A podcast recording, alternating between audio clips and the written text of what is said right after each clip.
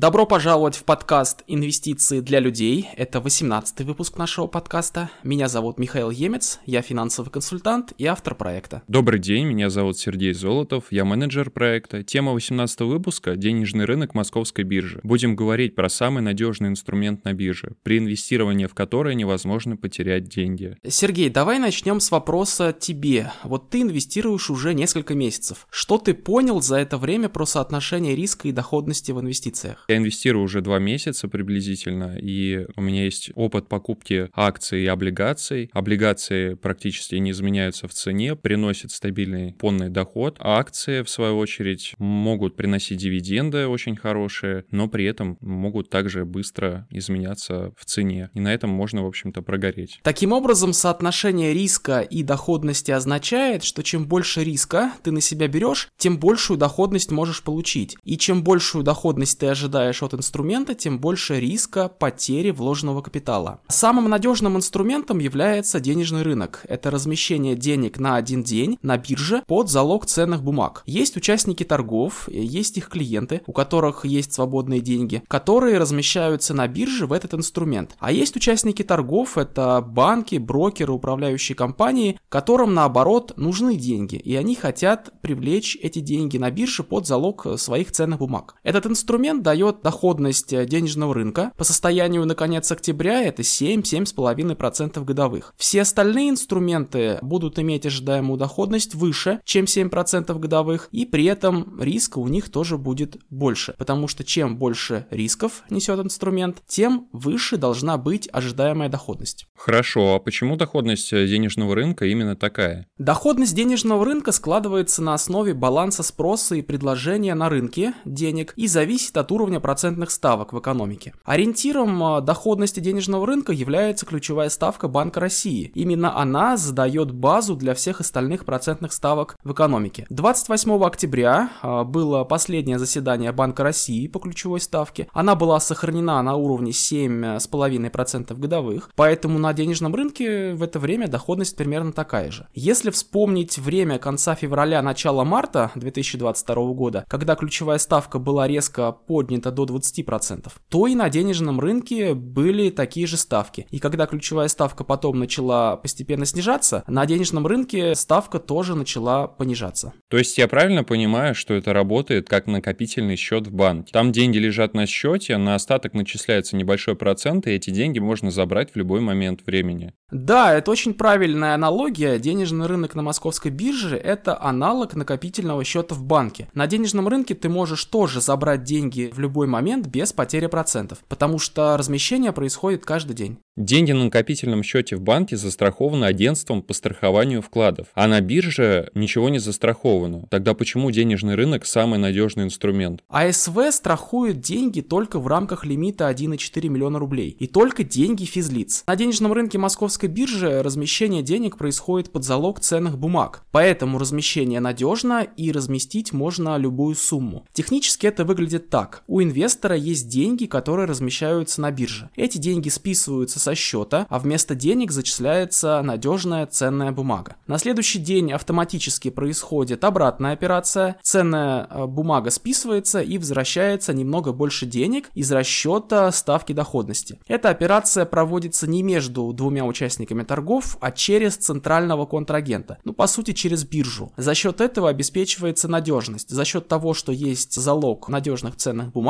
и за счет того, что в операции участвует посредник в виде биржи. Кстати, биржа берет свою биржевую комиссию за такие операции, где-то около 12 сотых процентов годовых, 0,12 годовых. Михаил, а как наши слушатели могут получить твою консультацию? Это очень просто. Оставьте заявку по ссылке из описания к этому подкасту. Мы проведем с вами встречу, на которой познакомимся, обсудим ваши финансовые цели и подберем инструменты, которые помогут достичь ваших финансовых целей. В том числе обсудим актуальные варианты инвестиций и денежный рынок московской биржи. Оставьте заявку по ссылке из описания.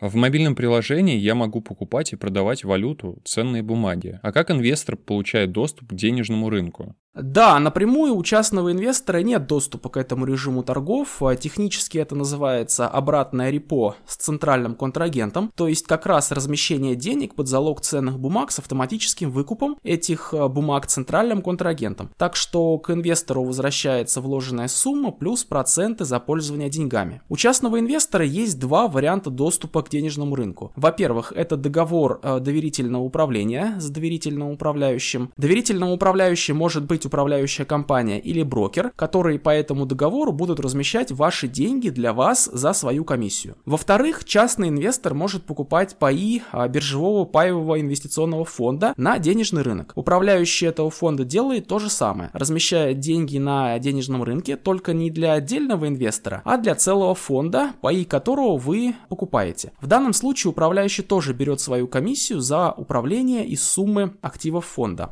Называться такой инструмент может BPIF – денежный рынок, BPIF – ликвидность и так далее. То если посмотреть на график такого инструмента, то его цена всегда должна расти в цене. Это особенность денежного рынка. Важно, что в данном случае вы покупаете ценную бумагу через биржевой стакан. То есть в этом стакане показан список заявок на покупку и на продажу этих паев. Нужно быть внимательным и контролировать ликвидность стакана, потому что если вы хотите купить такие паи, нужно проверить, что в стакане достаточно достаточный объем заявок на продажу этих паев с нужной э, вам ценой. Так как вы покупаете в данном случае паи, а это ценные бумаги, брокер возьмет свои комиссии по тарифу. Какой формат инвестирования на денежном рынке лучше? Через доверительное управление или через покупку паев БПИФ? Вариант доверительного управления проще для инвестора. Вам не придется самому заключать сделки, контролировать ликвидность, уплачивать соответствующие комиссии и так далее. Но формат доверительного управления доступен от более крупных сумм. Обычно управляющие компании принимают для размещения суммы от 1 миллиона рублей. При покупке паев BPIF денежного рынка вы можете разместить любую сумму, но не забывайте про все комиссии вашего брокера. Когда инвестору нужно инвестировать на денежном рынке московской биржи? Как вы знаете, знаете, перед тем, как инвестировать в ценные бумаги на бирже, инвестору нужно создать резервный фонд на случай непредвиденных расходов. Размер резервного фонда подушки безопасности должен быть комфортен для самого инвестора. Обычно размер резервного фонда это где-то сумма расходов на один год. Поэтому в случае непредвиденных расходов вам не придется продавать ценные бумаги, которые в этот момент могут находиться в просадке. Часть активов резервного фонда можно размещать на денежном рынке. Вывести эти деньги можно можно в любой момент без потери накопленных процентов. Это лучше накопительного счета в банке, так как вы не будете зависеть от условий банка, которые могут быть изменены в любой момент, а инвестируете под актуальную рыночную ставку. При изменении ставок в экономике ставки денежного рынка тоже быстро адаптируются к этим изменениям.